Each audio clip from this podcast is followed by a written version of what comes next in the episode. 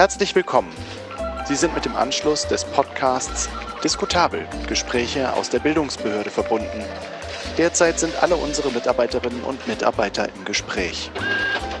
Wir stellen Sie nun direkt in die Chefetage durch. Bitte bleiben Sie am Apparat. Danke. So, da sind wir wieder in der Chefetage von Diskutabel und hier ist es heute sehr, sehr eng. Ähm, die Abstandsregelung konnten wir nicht einhalten, deswegen, wenn die Tonqualität heute ein bisschen schlechter ist, dann liegt es daran, dass wir alle mit Maske sprechen, äh, um uns nur ja nicht gegenseitig anzustecken.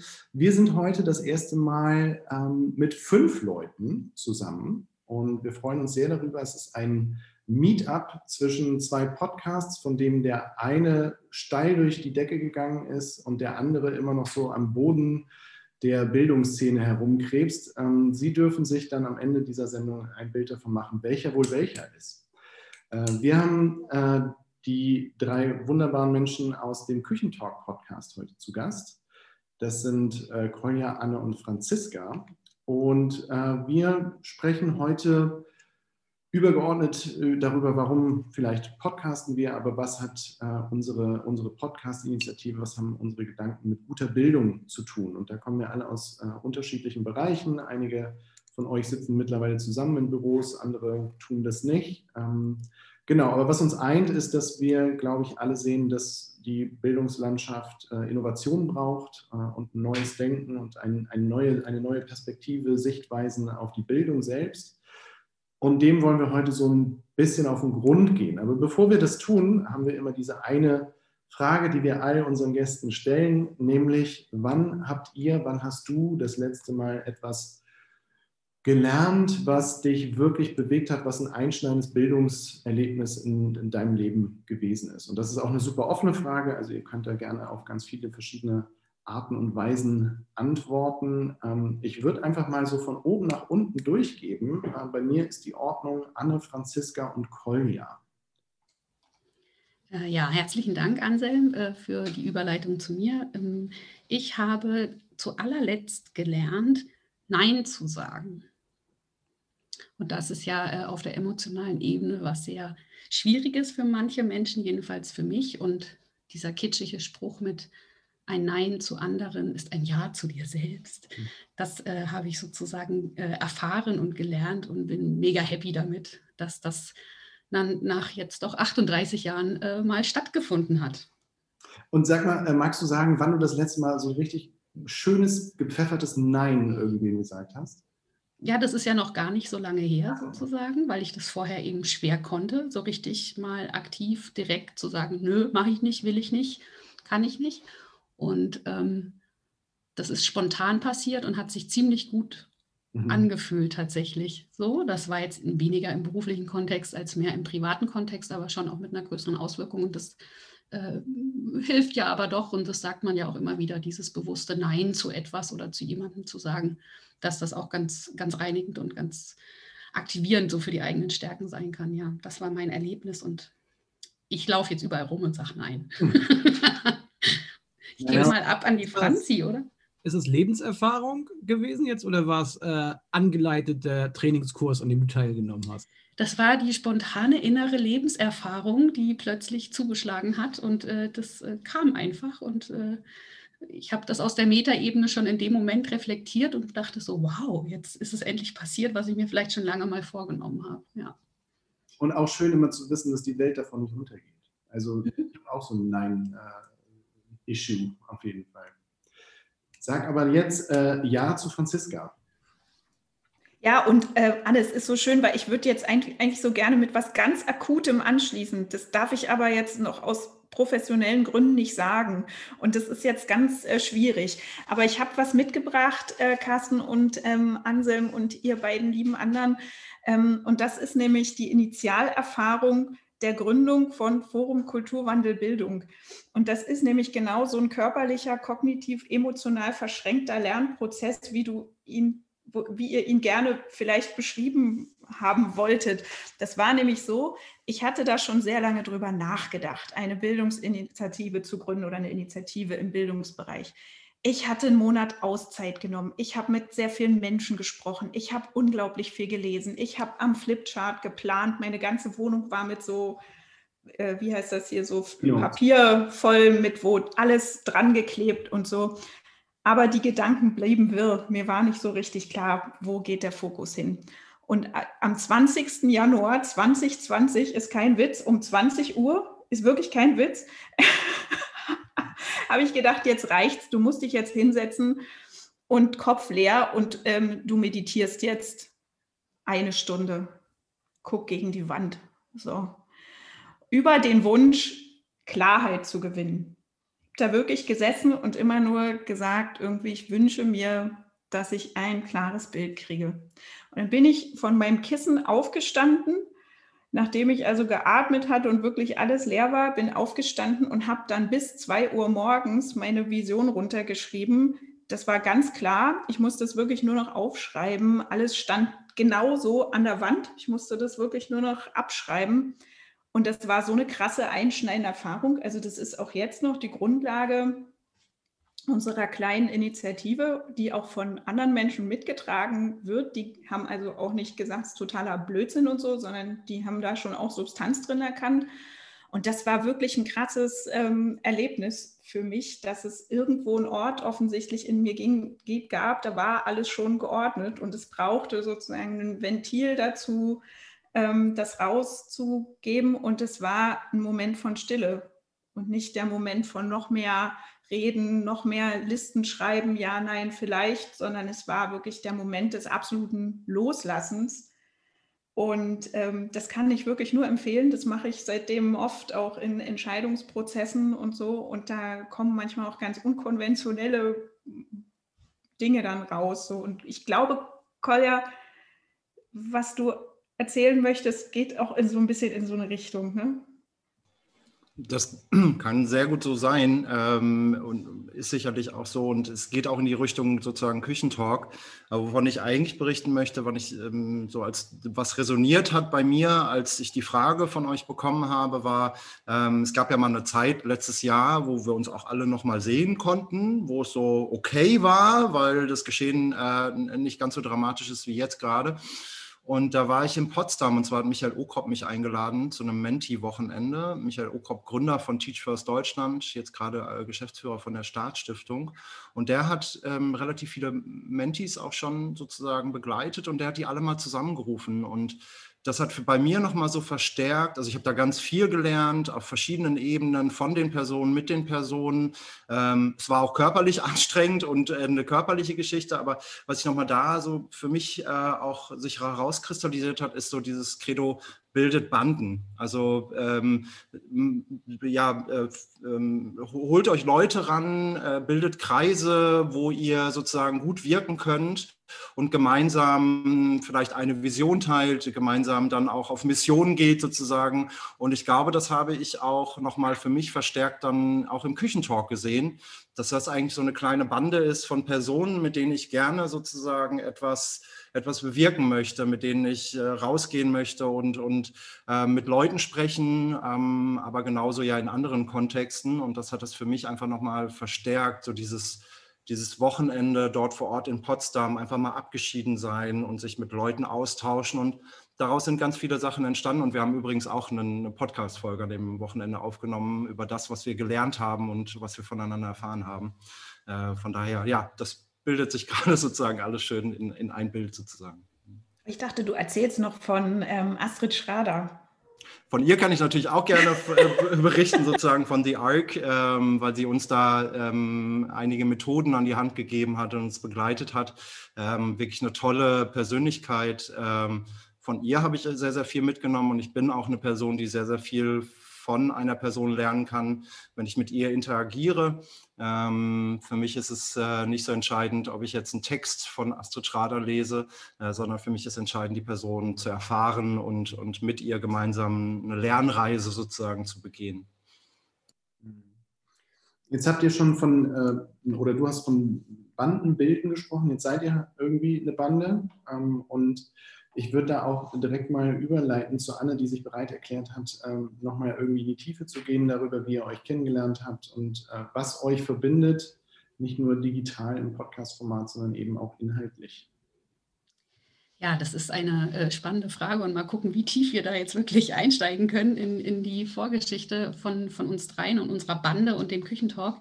Ähm, letztlich ist es so, dass wir uns jeweils im Duo, also Franziska und ich, Kolja und ich, Kolja und Franziska, jeweils schon auch kannten über berufliche Kontexte, wir sind alles äh, Gängerinnen und Gänger des Deutschen Stiftungstages, also sind so ein bisschen an die Stiftungswelt angedockt und in der Zivilgesellschaft unterwegs, entweder weil wir für zivilgesellschaftliche Organisationen gearbeitet haben oder noch arbeiten oder diese gründen oder vielleicht auch ähm, mit denen eben viel kooperieren. Und wir sind eben alle so Netzwerkerinnen, ähm, alle drei, und ähm, hatten dann verschiedene Momente und es lief so gleichzeitig parallel, dass sich zwischen Kolja und mir der Kontakt sehr intensiviert hat zwischen Franzi und mir und eben auch zwischen äh, den beiden. Und dann ähm, war Kolja in Berlin zu einem Termin und wir waren mit Franzi direkt an diesem gleichen Tag verabredet und da ist dann abends in der Küche von Franziska Zieb etwas Besonderes passiert. Also wir hatten einfach, wie man so sagt, so Good Vibes miteinander. Ähm, natürlich gab es Alkohol und natürlich waren wir auch du viel auf musst dem sagen, Balkon. es hat Zoom gemacht. genau. Es hat Zoom gemacht. Da wussten wir noch nicht, dass wir dann in den folgenden Wochen und Monaten ganz oft Zoom benutzen werden. Ähm, wir waren so tief in Gesprächen äh, um Mitternacht und äh, es drehte sich alles um die Fragen, die wir auch heute irgendwie besprechen wollen. Ne? Was ist gute Bildung? Was nervt uns an dem System? Wo können wir wirksam sein?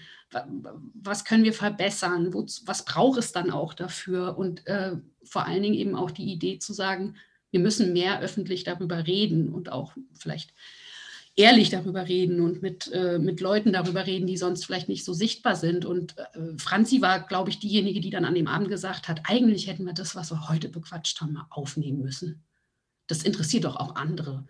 Und dann die Idee, okay, die Küche, das ist der Ort, an dem wirklich spätabends eigentlich die geilsten Gespräche stattfinden. Bei Partys sind in der Küche immer dann am Ende diejenigen, die cool sind. Das ist der engere Freundeskreis. Das sind die, mit denen man die gleiche Sprache spricht, möglicherweise die gleichen Mengen an erheiterten Substanzen irgendwie auch äh, benutzt und so weiter und wo das dann so offen ist und, und, und so ehrlich, dass dann eben wirklich auch gefeitet wird. Da wird ja auch gestritten und geheult und so, aber es sind eben so gute Orte, wo man viel lernt voneinander und meistens dann ja am kommenden Tag so rausgekommen ist und sagt, das war, war cool gestern, ich habe total viel aufgenommen. Und das ist so der, der Gründungsmythos in, in der, schönen Altbauküche in Berlin-Pankow.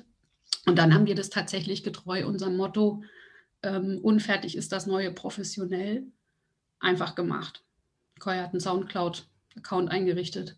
Wir haben uns bei Zoom getroffen, und haben eine Tonspur aufgezeichnet, äh, ohne das wirklich äh, da äh, generalstabsmäßig geplant zu haben. Und ähm, ja, das hat getragen bis heute und äh, finde ich auch schön, dass wir jetzt den Begriff der Bande nochmal eingeführt haben. Ähm, und äh, um dann vielleicht auch zu uns zu kommen, wer wir sind, ähm, das äh, ist schon eine besondere Kombination von drei sehr unterschiedlichen Persönlichkeiten. Also auch wenn wir homogen wirken im Thema, oder so, ähm, ist das schon sehr was Spezielles, weil wir da auch sehr unterschiedlich rangehen und unterschiedliche ähm, ja, Perspektiven mitbringen und woanders herkommen sozusagen.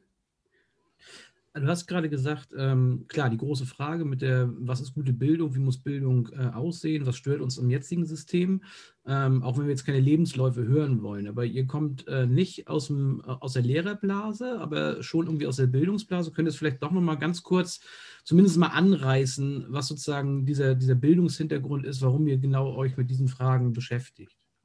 Ja, also ich äh, würde kurz äh, vorschlagen, dass das doch jede für sich selber macht, jetzt drei Sätze zu sagen, weil ich dem gar nicht vorgreifen will, wo, wo wirklich die Schwerpunkte bei uns liegen. Ich kann sagen, ich komme aus der halben Lehrerblase, insofern, als dass ich mal ein Lehramtsstudium erfolgreich absolviert habe mit dem ersten Staatsexamen, bin dann aber eben in die, in die außerschulische politische Bildung gegangen und dann eben über Umwege tatsächlich eher zu so einer Metaebene gekommen, äh, über zivilgesellschaftliche Aktionen äh, und Organisationen ähm, ja am Bildungsthema eben zu arbeiten, ganz breit. Äh, das Thema Netzwerke, das Thema Stiftungen, andere Akteure miteinander zu verbinden, um an den gleichen Bildungsthemen zu arbeiten. Ganz viel natürlich die Chancengerechtigkeit ähm, und bin dann über mein vergangenes Projekt beim Stifterverband Schule in der digitalen Welt dann auch so ein bisschen mehr noch in diese äh, Richtung eben digitale Bildung, Schulentwicklung, Lehrkräfte wirklich sehr konkret dabei zu unterstützen, Schule und Unterricht zu verändern. Das ist so die, die Schiene. Und ähm, bei Franzi ist es ein ganz anderer Weg, aber trotzdem die gemeinsamen Themen. Ja, ich komme, genau, ich bin, ich komme wirklich auch so aus der ähm, Universitäts- und Hochschulbildung, habe dort lange im Bereich ähm, Studienberatung, Studienqualifizierung gearbeitet. Ich merke immer jetzt so, ich habe in letzter Zeit öfter mal die Gelegenheit gehabt, meinen Lebenslauf aufzusagen, ähm, wie sich das dann aber doch irgendwie verdichtet, denn ich bin, ähm, also dieses Thema Mensch im Fokus, ja, also wie können wir wirklich Angebote machen, die von dem ausgehen, was die Menschen in den Bildungs jeweiligen Bildungskontexten brauchen das begleitet mich eben schon ganz früh. Ich bin echt so E-Learning und Blended Learning Pionierin so der ersten Stunde, als das aufkam, wo wir eben irgendwann gedacht haben, es muss auch flexiblere Angebote geben, zum Beispiel. Es muss Angebote geben. Ich habe ein Mentoring-Büro gegründet, ähm, ähm, ähm, die individueller auf die Bedürfnisse eingehen, ähm, ja, die wirklich den, den, die ganze Person ins Zentrum stellen und bin von dort dann ähm, weil ich das immer, ich sage immer, ich bin innovative Bildungsgestalterin mit einem, im Herzen lebendiger Demokratie, weil das wirklich für mich, also das ist mein Lebensthema, so, ne? also lebendige Demokratie und auch alle pädagogischen Angebote, die damit im, im, Zusammenhang stehen, aber auch wirklich im Zentrum die Frage, was ist eigentlich, was tun wir eigentlich im, um gesellschaftlichen Zusammenhalt ähm, zu gestalten. Und das ist ja eine Frage, die ist jetzt aktiver, äh, äh, akuter denn je. Aber ähm, das war der Anlass, um zu sagen, ich gehe da noch mal stärker rein und habe dann sehr lange bei einer oder einige Zeit bei der Stiftung Lernen durch Engagement gearbeitet, die sich eben mit einem spezifischen ähm, Ansatz der Demokratiebildung beschäftigen an Schulen. Und das war dann der Kontext, um in die Schule zu kommen. Und ich habe jetzt ja eine eigene Initiative gegründet, wo ich noch mal einen Schritt weiter gegangen bin und, und wir sagen, wie kriegen wir eigentlich sowas wie Kompetenz für für Gesellschaft ähm, und gesellschaftliche Prozesse auch in die Bildung. Also wie stärken wir eigentlich Transformative Literacy so um ähm, in, in der in der, in, im Bildungskontext auch. Ich bin aber trotzdem noch äh, Vorständin in der DGD, der Deutschen Gesellschaft für Demokratiepädagogik, mit ganz vielen tollen anderen Kollegen und da steckt auch so der Netzwerkgedanke ähm, drin. Und ähm, dass wir merken, da, das ist eben was, das ist mir eben nochmal aufgefallen, Anne, das ist, ähm, wir sind sehr unterschiedliche Persönlichkeiten, aber ich glaube, wir haben so ein ganz tiefes gemeinsames Wertefundament und auch ähm, eine gemeinsame Vision. Und das sind so, ähm, ähm, das sind für gelingende Bandenvorhaben wirklich gute Ausgangsbedingungen. Ähm, äh, denn äh, wenn da, da merkt man einfach, wie viel Toleranz wir oft unseren, unseren Unterschiedlichkeiten, unterschiedlichen Herangehensweisen und so aufbringen können, weil es ein Big Picture gibt. Und das ist einfach größer als das, was hier irgendwie so im Klein-Klein, du hast jetzt hier uns wieder überorganisiert oder du hast wieder zu viel geredet oder was weiß ich, äh, da so Themen dann sind, die da immer drunter gehen weil dieser Moment, und den erleben wir ganz oft, ob wir jetzt in Governance-Meeting sind oder in einem Podcast, dass wir sozusagen aufgrund dieser, dieser gemeinsamen Themen und auch der Dringlichkeit, die wir darin sehen, und auch in der Art und Weise, wie wir gerne miteinander sprechen und mit anderen sprechen, immer wieder so einen Flow erleben. Und da sind wir wieder am Anfang. Bei diesem es ist auch wirklich auch eine körperliche, es ist eine emotionale Erfahrung, die wir auch immer machen in unserem Podcast.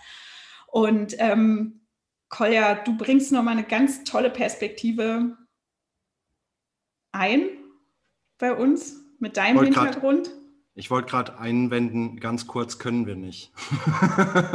ganz also, kurz können wir nicht. nee, da, da, Aber tief. haben wir einfach zu tief. Aber tief. genau, vielleicht nochmal äh, gerne zu mir. Also ich, ähm, ich hatte mal die Überlegung während meines Masterstudiums sozusagen doch nochmal auf den Lehrerberuf einzugehen, weil Lehrerkind äh, aus dem Ruhrgebiet. Ähm, habe es dann zum Glück nicht gemacht. Ich habe zwei Jahre dann äh, in Schule gearbeitet, in der Hauptschule in Gelsenkirchen ähm, für Teach First Deutschland. Das war wirklich ein einsteinendes Erlebnis ähm, nach verschiedenen Erfahrungen sozusagen zwischen dem Master und dann Schule. Ähm, wie funktioniert Schule eigentlich?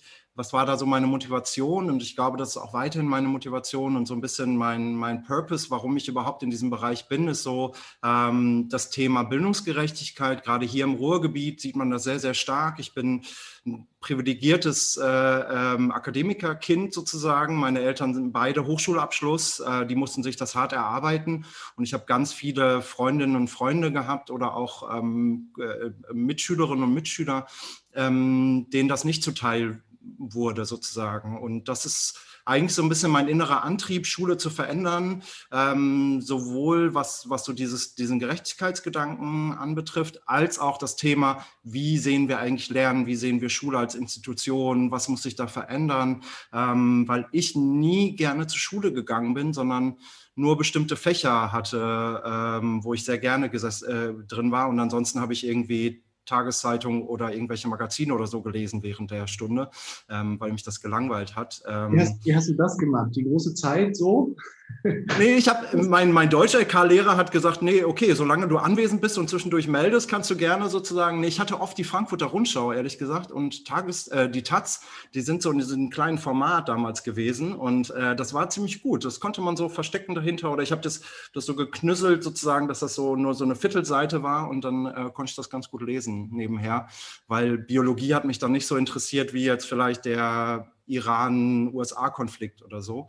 Ähm, genau. Und warum digital ist, ich glaube, ich habe das so im Studium gemerkt, dass das äh, etwas ist, was ich ganz gut kann und äh, sehe das aber nicht so, ne, Technik der Technik willen, sondern mehr, wir können damit was verändern. Und es ist gerade ein Zeitpunkt, wo dieses Thema sehr stark ist. Und deshalb engagiere ich mich oder arbeite für die Pacemaker-Initiative, engagiere mich auch noch nebenher und ähm, bin da auch total froh, dass ich mit euch irgendwie da gestalten kann und, und wir gemeinsam wirken können. Und äh, ähm, ja, wir jetzt hier in einem Podcast sitzen als Podcaster und äh, uns da auch austauschen können. Das ist echt toll. Ich will nicht zu viel tief einsteigen, weil ich, nur weil ich mich persönlich interessiert. Bei all dem, was ihr gerade gesagt habt, habt ihr sozusagen noch Frontkontakt? Also kommt ihr noch mit Teilnehmerinnen und Teilnehmern?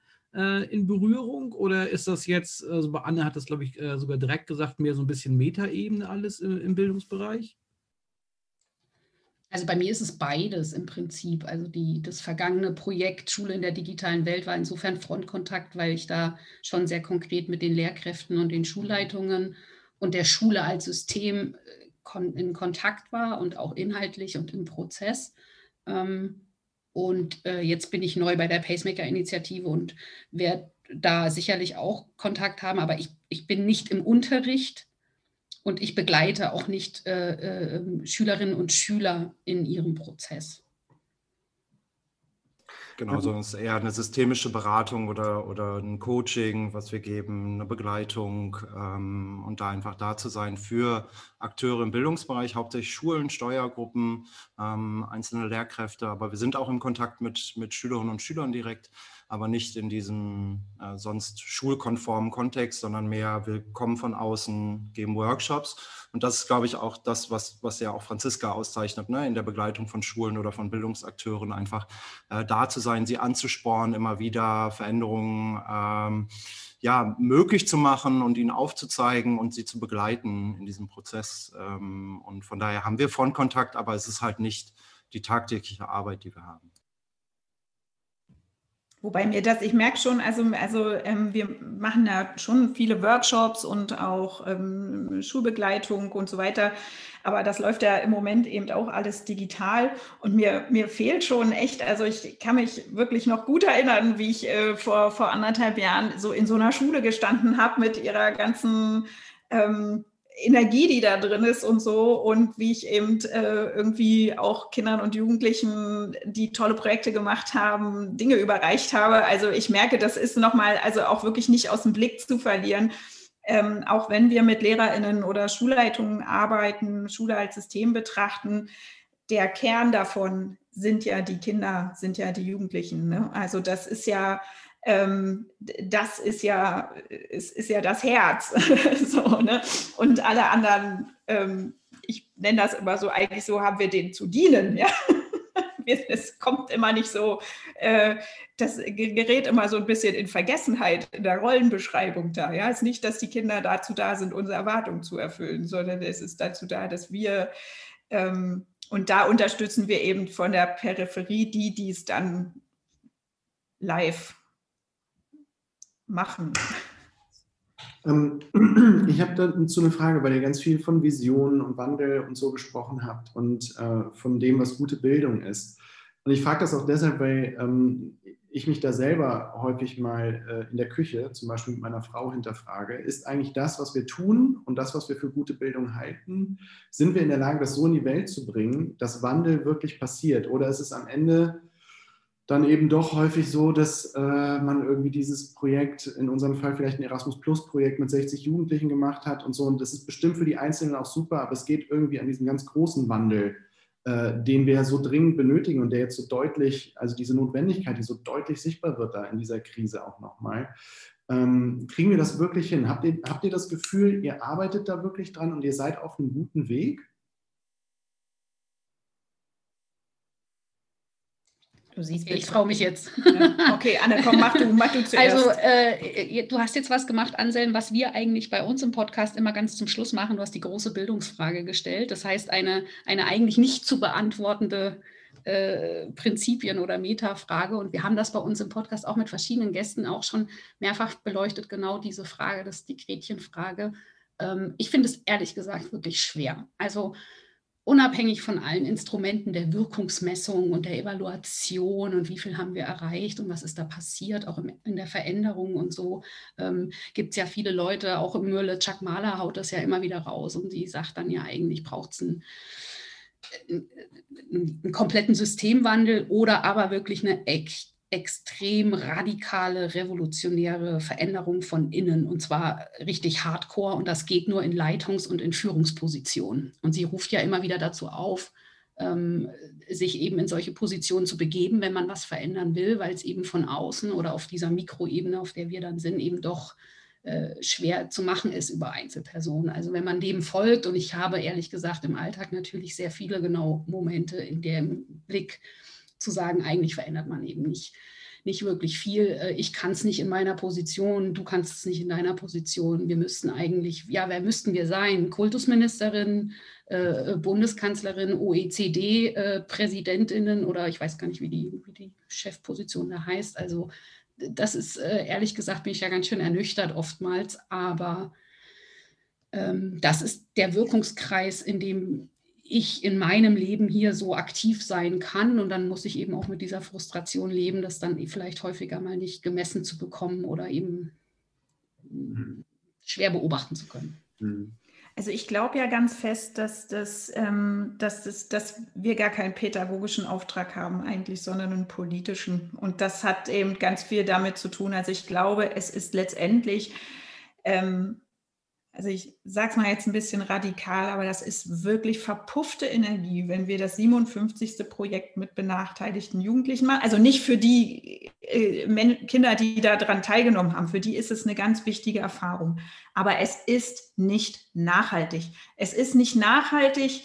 Ähm, es sind schnelle Erfolge es ist sozusagen, wenn wir das mal jetzt als Wirtschaftssystem, also als, als, systemisch betrachten, ja, dann ist das, dann, dann, dann, dann, dann ist das so, dann sind das 57.000 äh, Innovationen, die aber in keinen in, in, in keine nachhaltige Wirksamkeit ähm, ähm, kommen. Und ähm, deswegen braucht es wirklich, ähm, glaube ich, eine, also es braucht ein Umdenken, zum Beispiel auf der Ebene der ähm, Förderinnen und Förderer, ja, um zu sagen, es ist, wir wollen nicht immer nur leuchtende Kinderaugen sehen, sondern wir müssen wirklich begreifen, dass wir, wenn wir systemisch was ändern müssen, an einer anderen Stelle ansetzen müssen, langfristiger fördern und so weiter, andere Bereiche fördern und so weiter.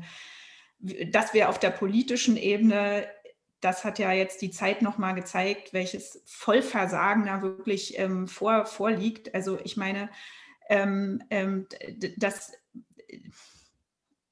wir können Bildung nicht verwalten. Und solange VerwaltungsmitarbeiterInnen oder äh, im Kopf ver Verwaltende sozusagen unsere, ähm, unsere Geschicke lenken, äh, ist es eben ähm, vielleicht nicht so richtig aufgestellt. Aber was ist jetzt, was ist zu tun? Also ich denke, auf der einen Seite es laut zu sagen, und auch vielleicht viel lauter und radikaler zu sagen, als wir es tun, weil wir eben immer noch abhängig sind von bestimmten Prämissen, weil wir uns dann doch nicht trauen und so weiter und dann doch in unserem Klein-Klein unsere Sagen kommen überschaubarer Rahmen und so. Ähm, und ich glaube, es braucht wirklich auch ja, es klingt jetzt echt so ein bisschen doof, aber ich glaube wirklich, dass es Identifikationsfiguren dafür braucht. Ich glaube wirklich, dass es AnstifterInnen dafür braucht. Also Menschen, die wirklich sich da vorne hinstellen. Also Margret Rasfeld ist ja zum Beispiel so eine, auch wenn nicht alle das mögen und alle dieser Art folgen, aber jemand, der wirklich ohne Rücksicht auf Verluste da auch vorgeht und sagt, ähm, Leute, komm, ähm, wir packen es an, wir, wir erhöhen die Energie, wir erhöhen auch den Druck, wir, wir erhöhen sozusagen auf allen Ebenen das, was jetzt getan werden muss und wir geben uns nicht zufrieden und wir ähm, sind unfassbar laut und, ähm, und unfassbar konsequent und ähm, auch eloquent. So. Und ähm, vielleicht kann es auf diese Weise gelingen. Also ich bevor, bevor Koya anfängt, ich will noch eine Frage will ich dir noch mitgeben äh, zu dieser großen Frage, äh, weil das bei euch beiden angeklungen ist, Anne und Franziska. Sind wir nicht radikal genug? Ja. Ja, ich glaube, also ich würde es auf jeden Fall unterstreichen. Wir sind ähm, zu cushy sozusagen ähm, und wir bewegen uns in unserer Blase und, und äh, kriegen immer wieder das Gleiche gespiegelt. Und wenn wir nach außen hingehen, ne, dann, dann äh, blocken wir auch ab oder so oder sind auch nicht, ne, hören auch nicht zu und so weiter den anderen. Weil ich glaube, was, was ich nochmal aus diesen Antworten jetzt auch rausgezogen habe und so, ist für mich eigentlich, dass sowohl auf der ganz kleinen Ebene der Schülerinnen und Schüler als auch bis hin hoch zur ähm, Bundesbildungsministerin sind wir zu vielen Zwängen, ähm, folgen wir zu vielen Zwängen. Wir haben den Zwang des Föderalismus, wir haben den Zwang, ähm, äh, sozusagen irgendwie Noten geben zu müssen, wir haben den Zwang, äh, Sachen verwalten zu wollen, anstatt sie eigenständig, ne, Schulen eigenständig, äh, eigenständiger zu erziehen, sozusagen vielleicht. Ne? Und auch Schülerinnen und Schüler sind den Zwängen, ich muss ja einen guten Bildungsabschluss, damit ich sozusagen weiterkomme. Lehrerinnen und Lehrer genauso. Ich muss am Ende muss ich die Note abgeben und das ist sozusagen mein Arbeitsergebnis von diesem Jahr. Ich habe 20 Schülerinnen und Schüler begleitet und sie kriegen einen Notendurchschnitt von 3, weiß ich nicht was. Ähm, das sind zu viele Zwänge und ich glaube auch diese Visionärinnen und Visionäre, wenn die irgendwann mal in die Positionen kommen, sind sie zu vielen Zwängen äh, auferlegt oder sind ihnen zu viele Zwänge auferlegt, dass sie gar nicht sich so freikämpfen können, wie sie das vorher vielleicht mal tituliert haben, postuliert haben. Und ich kann, ich habe jetzt auch keine Lösung dafür, nur mir kam das jetzt gerade nochmal, dass, dass das so, so ein straffes Korsett ist und dass es dafür eigentlich einmal einen großen Wumms bräuchte und ich befürchte leider, dass Corona das noch nicht ist, sondern da muss noch, äh, müssen noch andere Faktoren dazukommen, dass wir sagen, oh, wir müssen Schule, Bildung nochmal komplett neu denken. Auch dieses Denkmuster, dieser Zwang, Bildung muss in Schule stattfinden. Mhm. Ist so, nein, ne? da findet auch Lernen und, und, und so weiter statt, aber nicht nur dort. Und das vernachlässigen wir, wir oftmals.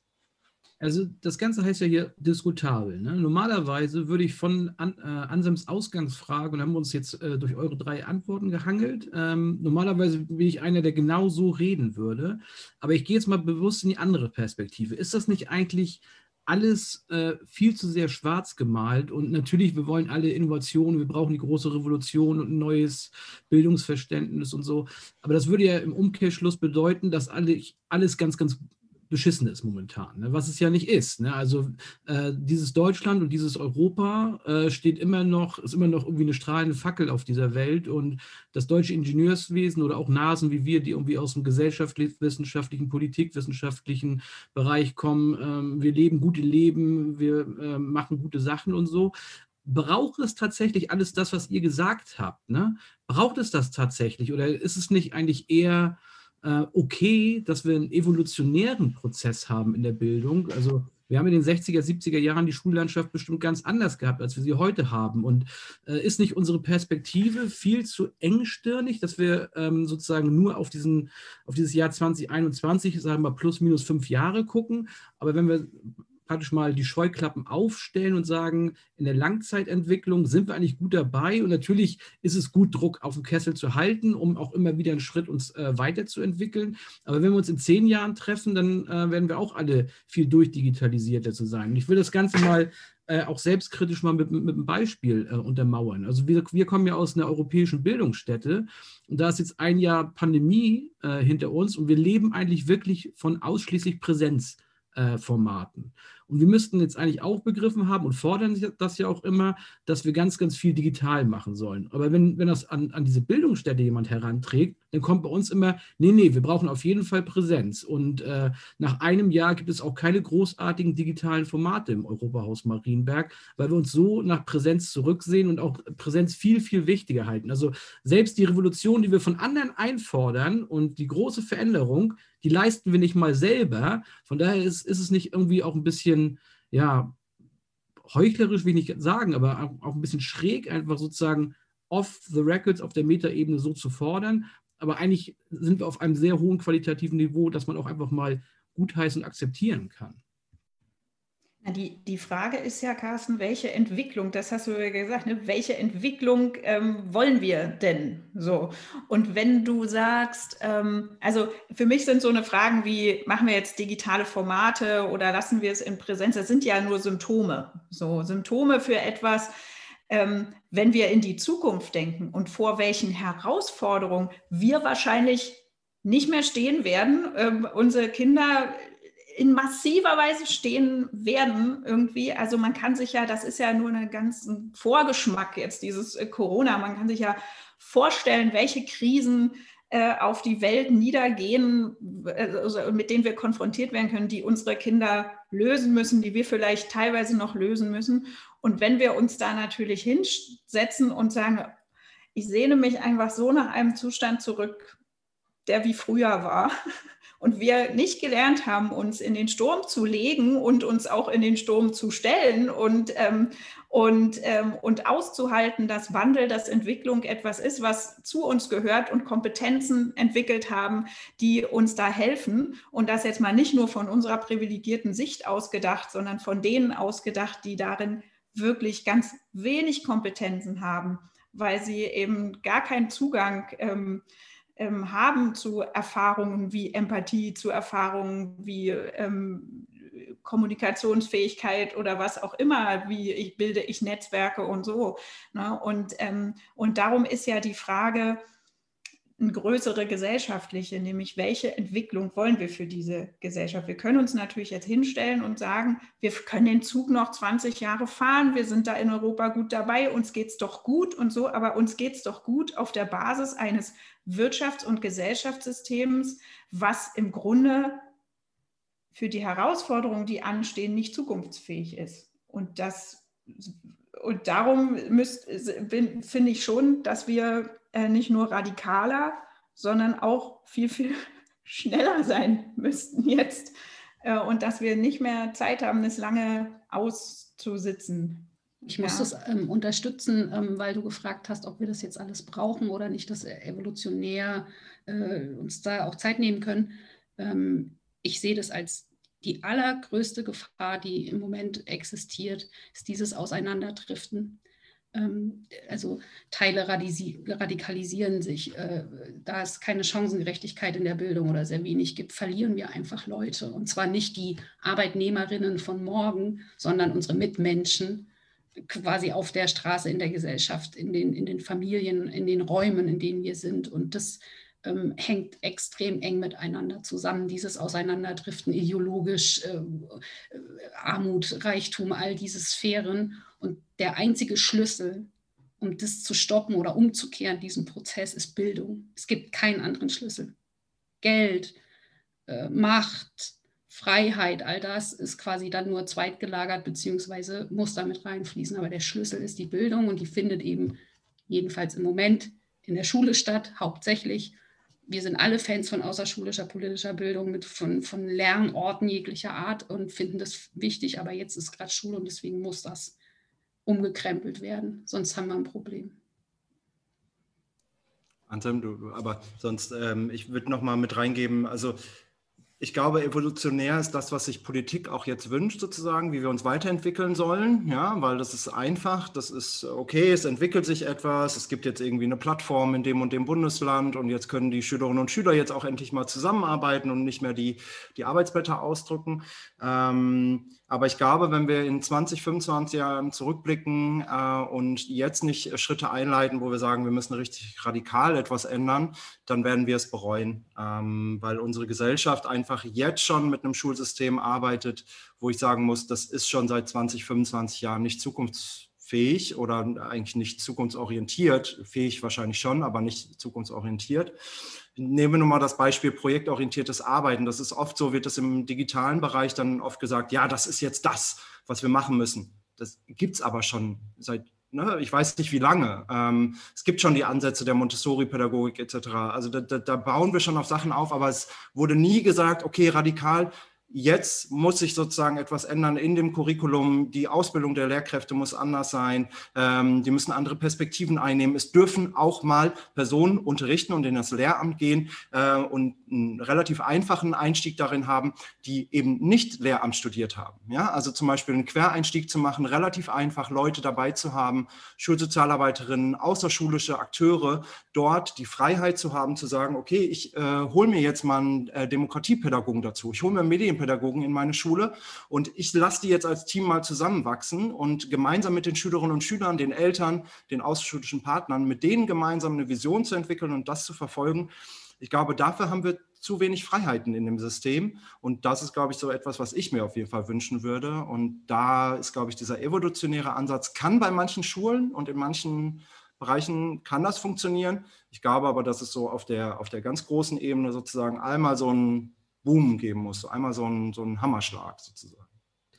Aber die, ich, ich bohre noch mal ein bisschen in der Wunde. Ähm, also das ist ja so ein bisschen, äh, wenn ich jetzt mal aus der Pandemie, Pandemiewelt hier rausziehen kann, dass wir gesagt haben, in China, da wird entschieden und wird gemacht. Ne? Da wird eine Millionenstadt abgeriegelt und da wird irgendwie, keine Ahnung, eine Impfverpflichtung oder was auch immer, ne? Äh, was sich eben Autokratien und Diktaturen leisten können. So, und äh, es wird ja auch immer wieder gesagt, das ist ja eine der politikwissenschaftlichen Grundsätze aus dem ersten Semester, ne? Demokratien sind halt ein bisschen langsamer, da dauert es eine Zeit, da geht es auch um Diversität und auch um Pluralismus, um eben auch verschiedenste Sachen mit äh, reinzuholen äh, in die Diskussion und auch in die äh, Abwertung und Abschätzung von diesen Geschichten. Aber diese Zeit, die man, jetzt sage ich mal bewusst in Anführungsstrichen, verschwendet, ist aber gut investierte Zeit, damit wir nämlich genau auf diesem gesellschaftlichen Niveau leben, auf dem wir tatsächlich leben. Und das spricht mich gerade gegen den großen Big Bang, auch wenn man sozusagen alle Bullet Points, die ihr jetzt aufgezählt habt, tatsächlich dafür sprechen würden, weil wir ja wissen, wie die 21st Century Skills aussehen, wie gute Bildung aussehen, äh, das will, da will ich ja gar nicht, äh, das will ich gar nicht in Abrede stellen, aber sozusagen ja, die, den, den Speed und die Radikalität, da würde ich nochmal ein Fragezeichen hintermachen, äh, ob das tatsächlich so glücklich ist. Also als Politikwissenschaftler bin ich natürlich ähm, äh, dessen gewahr und ich, ich will auch nicht, dass irgendjemand von oben zentral bestimmt, was jetzt sozusagen gemacht wird. Ich glaube, ähm, ich, was ich mir mehr wünschen würde, wäre sozusagen so eine, so eine Bewegung von unten, die von oben unterstützt wird und die dann sagt, okay, wir wissen ja eigentlich, wohin wir uns entwickeln müssen, wohin sich das Schulsystem entwickeln muss. Das wissen wir eigentlich alle oder wir, wir müssen es vielleicht nochmal kondensieren auf bestimmte zentrale Eckpfeiler. Aber eigentlich haben wir das Wissen darüber. Es gibt ganz viele Personen, die das Wissen haben. Wir müssen es nur tun. Und das ist halt, das scheitert oft an Verwaltung, es scheitert oft an Personen, die sagen, ich will aber nächstes Jahr wieder gewählt werden und Bildung ist jetzt nicht das Thema, was mich, was mich wieder wählen lässt, äh, sozusagen von den Wählerinnen und Wählern. Ähm, und das stört mich, glaube ich, mehr. So dieses, ich blicke nur auf mich als äh, Kultusministerin und ich möchte nächstes Jahr wiedergewählt werden und ich will keine radikalen Veränderungen machen. Ähm, und vielleicht da, da kommen wir aber auch in ein anderes Thema, das hab, vertrete ich aber schon länger. Mir gehen auch diese Wahlperioden, sind mir zum Teil zu kurz. Also ich habe da jetzt auch nicht das perfekte äh, äh, Zeitszenario, so ne, zehn Jahre, zwölf Jahre, sieben Jahre etc. Ähm, aber mir sind zum Teil diese vier Jahre, weil da kannst du in Bildung, kannst du nichts verändern in dieser Zeit eigentlich, sondern du gibst es dann wieder ab als unfertig und dann macht es irgendjemand anders vielleicht wieder anders. Ähm, von daher, äh, ich bin nicht dafür, dass wir das von oben herab äh, äh sozusagen entscheiden. Anne, du hast dein Mikrofon auf. Ja, ähm, doch, äh, noch, den Satz noch, also doch eher evolutionär und doch nicht der Big Bang. nee, nee, warte mal, dann, dann will ich da noch mal ganz kurz rein.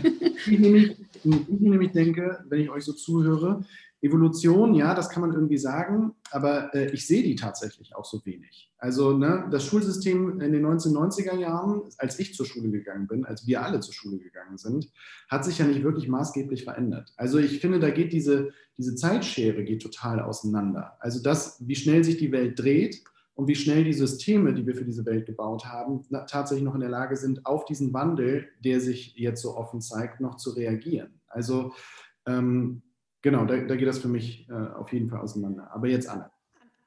Ähm, ich hoffe, dass Franzi mir da zustimmen wird. Ich hatte jetzt gerade den Impuls zu sagen, ähm, wir hatten ja in diesem Land und auch in anderen Ländern gibt es Beispiele ja schon radikale Systemwechsel. Im Grunde genommen in kürzester Zeit. Ähm, jetzt bringen Franzi und ich, und das behaupten wir jedenfalls immer, so eine Art Ostkompetenz mit. Und äh, es wurde jetzt ja viel gesagt, dass eben äh, Leute aus den neuen Bundesländern da so ein bisschen kompetenter sind, was Change, Veränderung, Wandel und so angeht. Damit möchte ich nicht sagen, dass der Prozess der deutschen Wiedervereinigung partizipativ, äh, gleichberechtigt und so weiter äh, perfekt abgelaufen ist. Aber ich würde einfach die These in den Raum stellen, zu sagen, eine Gesellschaft verträgt auch einen WUMS-System-Switch wenn der eben gut vorbereitet ist und möglicherweise demokratischer oder ein bisschen partizipativer gestaltet ist, als es bei der deutschen Wiedervereinigung der Fall war. Ähm, von daher würde ich schon immer noch für den Wumms plädieren. Ich, ich möchte da, äh, ja, also ja, aber was für ein Wumms? Also ich, es ist, es ist, ähm, es werden ja in kürzester Zeit Ereignisse stattfinden, die werden einfach dazu führen, ähm, dass wir uns verändern müssen. Und jetzt haben wir noch in der Hand, ob wir selbst Gestalterinnen dieses Prozesses werden oder ob es uns dann einfach widerfährt. Und das bringt mich wirklich zu diesem Punkt zu sagen, ähm, wie wir reden alle von Veränderung, aber und ich glaube, viele Menschen wollen es auch. Oder ich will mal noch mal äh, da zurück bei dem Begriff, weil wir haben ja von Veronika Schönstein gelernt, es ist schöner von Entwicklung zu sprechen als von Veränderung. Ähm, das finde ich irgendwie äh, wichtig immer mal wieder aufzunehmen, weil Entwicklung ist etwas ähm, genuines, natürliches. Ist, wir alle entwickeln uns. Wir sind nicht mehr die, die wir, wir sind Prozesse und wir sind nicht die, die wir mit 14 als mal waren. So und das ähm, nimmt ja vielen Menschen dann auch die Angstveränderung kommt oft als so ein so eine Angst vor, jetzt ist etwas von einem Tag auf den anderen plötzlich ganz anders und dieser Prozesscharakter wird da oft nicht gesehen. Viele Menschen wollen das, viele Menschen spüren auch, dass jetzt was getan werden müssen, muss, aber den meisten Menschen fehlt die Kompetenz ähm, für Veränderungs- oder Entwicklungsprozesse. Ja, die Kompetenz irgendwie, wie gestalte, wie bleibe ich in einem Wandlungsprozess, in einem Entwicklungsprozess eigentlich Gestalterin? Ja, was, was für ein, mit was für ein Ansatz? Da gibt es ja auch ähm, Methoden und so. Und ich freue mich jetzt hier schon die ganze Zeit auf die Frage, äh, Ansem, die ihr ja auch, wo es ja auch immer so ein bisschen äh, in Gesprächen gibt, was müssen wir denn jetzt eigentlich ändern konkret? Also was müssen wir denn jetzt tun, ähm, damit wir Veränderung gestalten können oder damit wir äh, für Kinder und Jugendliche gute Bildung, ähm, ähm, darf ich die jetzt einmal mal beantworten? Wo du die so eloquent gestellt hast, auf jeden Fall. Weil ich, meine Antwort darauf ist nämlich in persönlicher und professioneller Sicht ähm, gar keine großartige äh, Reformagenda, sondern ich würde sagen, fangen wir mal bei uns an. Also es wäre gut, äh, wenn wir uns ändern, indem wir lernen, zum Beispiel andere wirklich empathisch in den Blick zu nehmen, Kinder, Kolleginnen, Partnerinnen, ja, wenn wir uns Zeit nehmen, wirklich hinzusehen, dann, dann sind wir wirklich an den Bedürfnissen der Menschen und auch an den Prozessen dran. Wenn wir uns, ähm, dann sind wir gute Begleiterinnen in Lernprozessen. Wenn wir, ähm, wenn wir das lernen würden, ganz, und das ist echt radikal, weil das erfordert von jedem wirklich maximalen Einsatz, zu lernen, dass ich bei mir selber jetzt anfange, ähm, äh, äh, Perspektivwechsel und so weiter. Das sind auch Demokratiekompetenzen. Und dann würde sich, glaube ich, so viel verändern, dass sich der Rest von selbst ergibt. Das, und, ähm, und wenn da, das wäre mein Wunsch. Also so eine große Akademie für. Aber bundesweit dann, ne? Also nicht an den Ländern angekoppelt oder ähnliches. aber äh, ich stelle mir gerade die Frage, also ich unterstütze das und ich mache das zum Teil, aber ich mache das auch wahrscheinlich, weil ich angeleitet worden bin, ja, weil ich Erfahrungen hatte, weil ich ähm, mit irgendwie 60 krassen jungen Akademikern irgendwie in der Sommerakademie zusammen war und mich andauernd reflektiert habe, mein Handeln reflektiert habe, mich mit äh, denen auseinandergesetzt habe, ähm, Konflikte hatte, ähm, dann auch wieder ne, Erfolge gefeiert habe. Aber das erleben ja viele. Wie, wie machen wir es sozusagen möglich, dass das so viele Menschen wie möglich erlebbar machen. Und da glaube ich auch, dass viele Ideen einfach, ähm, auch wenn ich jetzt nicht nur den, den, Standpunkt vertrete, dass Geld alles ändert, aber ich glaube, dass wir eine Veränderung da auch nochmal haben müssen und gucken müssen, eigentlich müssen wir viel, viel, viel, viel mehr Geld in solche Ideen stecken und sowas auch mal skalieren lassen. Ja, also auch mal äh, bewährten Konzepten, wie zum Beispiel eurem, Jugend, also eurem Europahaus ne, ähm, oder auch anderen Initiativen, einfach mal Geld in die Hand zu drücken und zu sagen, wir wissen, dass ihr gute Arbeit gemacht habt. Ihr habt die letzten 15 Jahre gute Arbeit gemacht. Hier habt ihr das Geld für die nächsten 15 Jahre. Tut bitte was damit. Ja? Und, und, und stimmt es mit anderen ab das ist so, also das ist einmal sozusagen dieses soziale Miteinander oder persönliche und dann das andere ist nochmal dieser Fokus. Es braucht einfach Geld. Aber das ist, das ist das, was, was ich meine. Äh, in meinen Augen, das, was Franziska gesagt hat und Kolja, du jetzt auch, ähm, das ist für mich gar nicht so radikal, weil wenn ich, wenn ich diese Diskussion immer verfolge, dann wird immer, immer dieser Systemwandel ne? und dann muss immer das ganz, ganz große Rad gedreht werden. Ähm, und ich finde das super charmant, äh, dieses, wir müssen wieder lernen, Mensch zu sein, ne? und zwar im wahrsten Sinne des Wortes. Und ähm, dann das, was Kolja sagt, natürlich kann ich dann sofort sagen, ich will ähm, ja, mehr Geld für die außerschulische politische Bildung. Aber ich könnte auch sagen, man kann sowas tatsächlich auch in so ein Schulcurriculum irgendwie einführen. Ne? Jetzt, natürlich, die Wirtschaft möchte ein Wirtschaftsfach, die Europäer möchten das Fach europäische Bildung und so. Und dann gibt es irgendwie jetzt das Fach, irgendwie, keine Ahnung, wie, wie bin ich ein vernünftiger, ein guter Mensch irgendwie. Ne? Äh, ich glaube, das ist tatsächlich äh, das vielversprechendste, wenn wir da hinkommen, genau das, was Franziska beschrieben hat, ne? diese, diese ganze Empathie und äh, auch wirklich das durch diese Augen zu sehen. Aber das, nochmal, deswegen habe ich vorhin so nachgefragt, für mich ist das gar nicht so ein radikaler Schnitt, sondern das ist was ganz Konkretes, Praktisches, was man tatsächlich ja. sogar vielleicht ohne viel Geld, da muss man natürlich in die Ausbildung von Leuten reingehen, aber das wäre was, womit man wirklich dann auch in der Mittelfristigkeit wirklich mal was erreichen könnte. Ja, und es ist aber krass radikal, ne? Entschuldige, weil in der Ausübung ist es krass radikal. Guck dir mal eine Talkshow mit Robert Habeck an und guck dir mal eine Talkshow mit Friedrich Merz an. Es ist krass radikal, sich dahin zu setzen und wertschätzend zu bleiben, zuzuhören, Spannung auszuhalten. Und nur so in dieser Erfahrung, ja, wenn wir selber die Erfahrung machen dürfen, es gibt da Menschen, die leben das und die ähm, machen das. Unsere LehrerInnen machen das ähm, und weil sie das auch können, ja, nicht nur als Idee so. Ähm, alle großen, alle Menschen, die uns Demokratie ist eine Erfahrung. Das ist kein, das ist, das muss gelebt werden. Das ist nichts, was wir als, das wisst ihr auch, ähm, als, als äh, äh, politische Bildungseinrichtung, ne, das ist nichts, wo wir jetzt mal über das Parteiensystem auswendig lernen, sondern das ist etwas, was sich in unserem täglichen Tun und Erleben, in unseren Begegnungen, in uns manifestiert. Und nur dann können wir das werden, wenn wir Gelegenheiten haben, diese Erfahrungen zu machen. Also ähm, äh, und das ist dann eben, ein, eigentlich ist das einfach zu machen, aber es erfordert im, im, in, in der Konsequenz von uns selber so viel persönliche Integrität, uns dahinzustellen und an einer Stelle zu sagen, es tut mir leid, aber so wie das Gespräch läuft ja jetzt gerade für mich nicht gut, ja. Und ich hänge jetzt da nicht mein Fähnlein nach dem Wind. Und nein, ich lehne diesen Posten ab, weil ich das Gefühl habe, ich werde hier nicht gesehen. Oder ich melde mich an der Schule und sage, ähm, Entschuldigung, Kollegen, wie ihr unterrichtet, das tut mir leid, aber das schadet oder irgendwie so. Ne? Das sind ja alles Momente von persönlicher Integrität, die, wenn es Hunderte, Tausende, weiß ich nicht, machen würden, viel mehr. Ich stehe oft fassungslos vor, die, was du vorhin gesagt hast, Colin, vor, vor diesem politischen Taktieren und denke, habt ihr sie wirklich noch alle? Also so, es, es, könnt ihr einfach morgens noch aufstehen und in den Spiegel sehen bei dem, was ihr da jetzt gerade tut.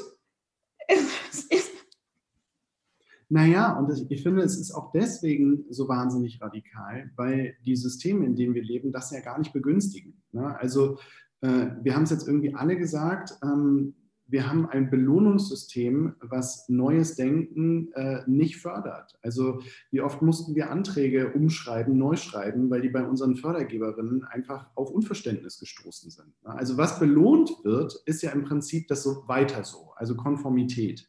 Oder so ein bisschen Wandel, äh, solange der aber noch sozial verträglich ist. Da kriege ich dann immer irgendwie äh, da läuft es wieder kalt den Rücken runter, wenn, wenn die Leute sagen, Klimawandel ist super, aber der muss sozial verträglich gestaltet werden. Ja, aber wir versuchen ein sozial unverträgliches System sozial verträglich zu gestalten, zu gestalten. Das funktioniert halt einfach nicht. Also ähm, insofern äh, finde ich diese Radikalitätsfrage äh, auch aus einer systemischen Perspektive zu betrachten. Was ermöglicht uns das System eigentlich und inwiefern müssen wir es umbauen, um eben diese beiden Dinge gemeinsam miteinander wirken lassen zu können? Vielleicht, Anselm, ersetzen wir den Begriff der Radikalität durch den Begriff des Mutes, weil der klingt so löwenhafter. Ne? Also ich glaube, mutig zu sein, in, das ist nämlich genau das, in dem Moment, wo es eigentlich eine Situation nicht anbietet und etwas gefragt ist, was, was eben ähm, über ähm, über das Vorstellbare hinausgeht, erstmal oder das Erlernte hinausgeht, dann ist es Mut. Und das ist so, ähm, ja, wie stärken wir eigentlich in Menschen den Mut? Und ich habe da keine andere Antwort darauf. Ich finde, man kann es ihnen eben nicht beibringen. Nur, also es, es, es, gibt natürlich schöne Methoden und so, aber äh, am, äh, am anderen, äh, letztendlich kann ich es nur auch selber leben und, ähm, und zeigen, äh, was, ähm, ähm, was ein ja, Leben ist am Ende. Mhm. Aber es müsste ja auch. Nee, mach Kolja es müssen ja auch nicht alle mutig sein, ne? also in dem Sinne, wie vielleicht manche dann das als Vorbild äh, vortragen. Aber ich glaube, es muss auch erfahrbar gemacht werden. Es ist jetzt nicht, äh, was man theoretisch sozusagen, äh, hier hast du ein Arbeitsblatt und liest dir bitte den Text vorher vor und jetzt bist du mutig. So, und dann messen wir das nochmal auf einer Skala oder so. Ne? Ähm, aber das würde ich mir auch wünschen, dass äh, viel mehr Personen mutig sind äh, in den Positionen, in denen sie sind, aber auch in ihrem persönlichen Umfeld. Ähm, ja, Carsten. Ja, ich wollte nochmal nachfragen bei Franziska. Also ich habe natürlich auch die Antwort nicht und das ist eine der mir selbst meistgestelltesten Fragen, wie wir sozusagen da wieder hinkommen, ähm, wirklich dieser Mensch zu sein, der wir eigentlich alle sind irgendwie und was wir anscheinend, nachdem wir das mal als Kinder sehr gut gekonnt haben, irgendwo äh, im, im Wege der Sozialisation entweder abgelernt bekommen haben oder verlernt haben. Ähm, das weiß ich nicht. Ähm, aber irgendwas äh, läuft ja in unserer Sozialisation grundsätzlich mal schief, auch wenn wir vielleicht von uns irgendwie sagen, wir sind irgendwie aufgeklärte, mutige Leute. Am Ende des Tages tragen wir alle noch immer ein bisschen Scheißdreck mit uns rum. Aber bei den einen wird es mehr, bei den anderen weniger sein. Aber nochmal diese Frage, wo Franziska gesagt hat, dass sie sie selbst gar nicht beantworten kann, würde ich trotzdem nochmal die Runde werfen, weil es mich super interessiert was kann man denn ganz konkret machen? Wo, wo könnte man, habt ihr irgendwie was mal gehört, selbst erlebt oder seid ihr irgendwo dran, womit man solche Prozesse tatsächlich anstoßen kann, äh, initiieren kann, um da wieder hinzukommen? Egal jetzt ob radikal oder mutig oder, oder schnell oder mittelfristig, aber was, was sind sozusagen, ja, wo ist der, der Einstieg, da wieder hinzukommen? Ich glaube, Ich hatte ja von diesem, von diesem Menti-Wochenende sozusagen äh, berichtet, also Personen, dass man sich mit Personen nochmal wirklich über einen längerfristigen Prozess damit auseinandersetzt. Was ist eigentlich bei mir verloren gegangen? Was wurde mir sozusagen vielleicht auch von Schule aberzogen? Also ich glaube, dass da ganz viel Systemkonformität auch durch Schule kommt und durch solche Institutionen ähm, und sich da einfach nochmal so einen informellen äh, so eine informelle Runde zu suchen an Personen, die gemeinsam an, diesem, an diesen Themen arbeiten möchten. Ähm, ich glaube, dass das sehr, sehr gewinnbringend, kann, äh, gewinnbringend sein kann. Anne, also ich kenne, auch, ja. Entschuldigung, nee, Anne hatte ihr Mikro so lange auf. Und, Ach so. Ja, ich, ich, ich, hatte einen Slot gesucht, wo ich äh, kurz meine Idee präsentiere.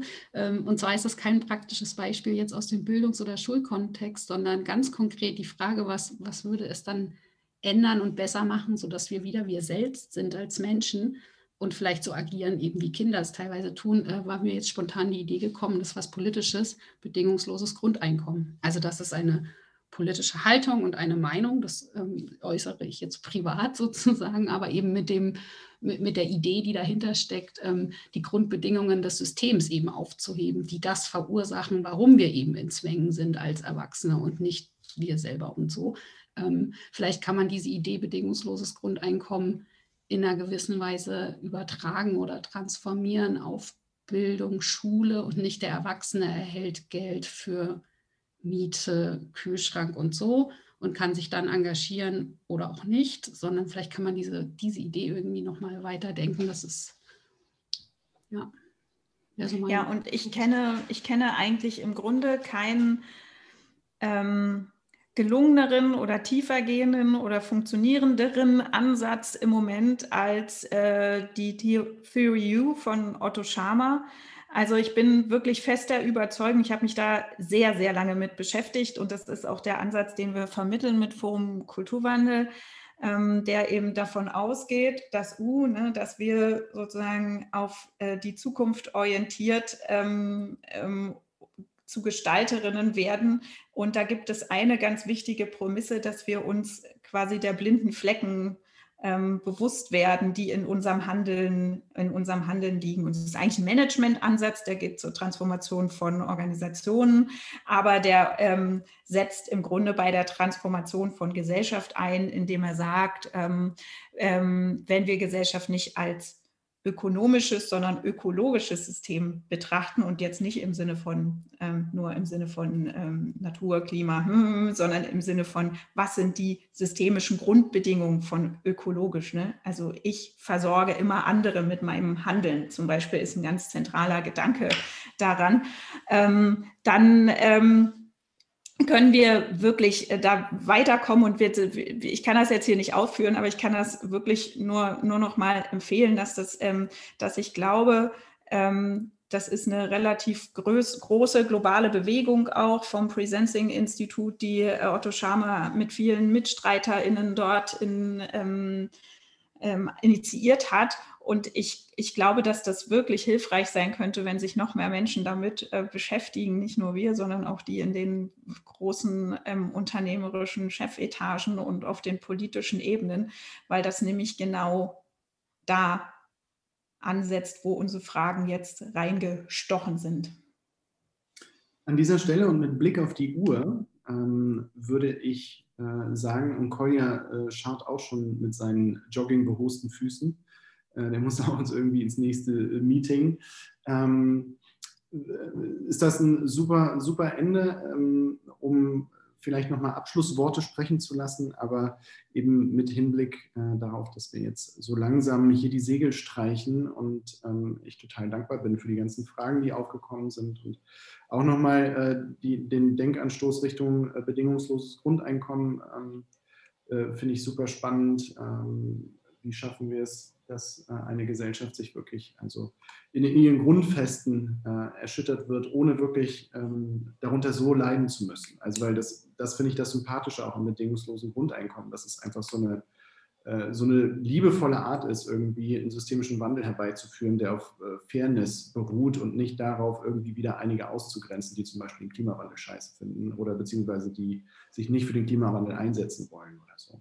Aber äh, an dieser Stelle dann einmal noch äh, die, die Runde. Äh, gibt es einen Gedanken, den ihr noch nicht geäußert habt, von dem ihr denkt, der muss jetzt unbedingt noch äh, da raus? Ich möchte jetzt meinen Song, ich möchte meinen, achso, ich wollte meinen Song vorstellen. Der Mach deinen Song, Franzi. Der trifft all deine Gedanken, aber du darfst vorher noch was Philosophisches sagen und dann fragt ihr uns ja nochmal nach, nach, nach unseren Songs, ne? Ich finde das schön, wie Franziska so ganz hintenrum immer sagt, dass die Fragen hier nicht richtig gestellt werden. ich habe mich echt vorbereitet hier. Ich habe alles gehört. Ich weiß genau, was an welcher Stelle jetzt passieren soll. Nee, okay. Anne, du bist eine tolle ich wollte gar nichts Philosophisches sagen, sondern ich wollte äh, eine Einladung aussprechen, jetzt mal ganz spontan, einfach um dieses Gespräch genau an dieser Stelle fortzusetzen, weil wir ja immer sagen, wir haben so wenig Zeit und jetzt waren wir zu fünft in eurem Podcast. Ich fände es super, wenn das Europahaus oder ihr beide eben einfach als Personen, Anselm und Carsten, ähm, wenn ihr in den Küchentalk kommt. Also ich lade euch jetzt, ohne mit Franz Imkoyer darüber gesprochen zu haben, an unsere Küchentische ein und dann können wir da einfach das Rad weiterdrehen, das Gedankliche. Super gerne. Bilden eine zweite Bande sozusagen ja. äh, zusätzlich äh, zu unseren jeweiligen anderen Banden und ähm, ja. Ja, sehr schön. Also wir kommen super gerne. Äh, ich finde auch, dass solche Gespräche immer dazu führen, dass ähm, oder beziehungsweise auch nicht so, nicht so häufig stattfinden, dass man das Gefühl hat, hier trifft eine Bande auf die nächste Bande und das kann irgendwie, kann man sich vielleicht so ein Stück weit auch begleiten äh, und sich in der Hoffnung irgendwie äh, stärken, dass man eigentlich äh, den Wandel möchte und auch weiß, wie, wie der zu gestalten ist, beziehungsweise die Kompetenzen erwerben, um das zu tun. Ähm, Carsten, Anne, ja, ich, ähm, ich hab, will gar, gar nicht so viel sagen, aber ich habe gerade äh, Otto Scharmer nebenbei mal gegoogelt, weil, äh, weil ich jetzt neugierig geworden bin. Aber ich will das noch mal, doch nochmal zusammenfassen, äh, beziehungsweise für mich nochmal so ein Roundup machen.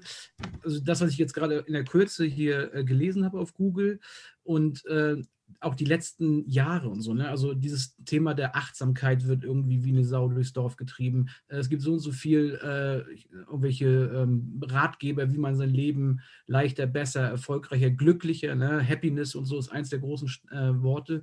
Ähm, also ich glaube schon, dass da ganz super viel dran ist äh, letztendlich. Ähm, deswegen war die Frage, weil Franziska sagt, ich weiß nicht wie. Ähm, ich glaube schon, dass das wirklich der Schlüssel zum Erfolg ist. Ne? Aber das ist natürlich sozusagen eine, eine, langfristige gesellschaftliche Änderung, die wirklich von den Individuen ausgeht. Äh, die, wenn, sie, wenn sie nämlich so sind, wenn wir bei, bei dem Habeck-Merz-Vergleich bleiben, nämlich eher so wie Habeck zu sein und nicht so wie Merz irgendwie. Äh, aber für mich ist halt die Frage, wo, wo äh, kriegt man das hin? Nicht jeder hat die Chance, auf irgendein Mindfulness-Training zu gehen. Äh, nicht jeder äh, wird vielleicht so sozialisiert oder ist in, in den Strukturen unterwegs, dass man sich sowas erlauben kann.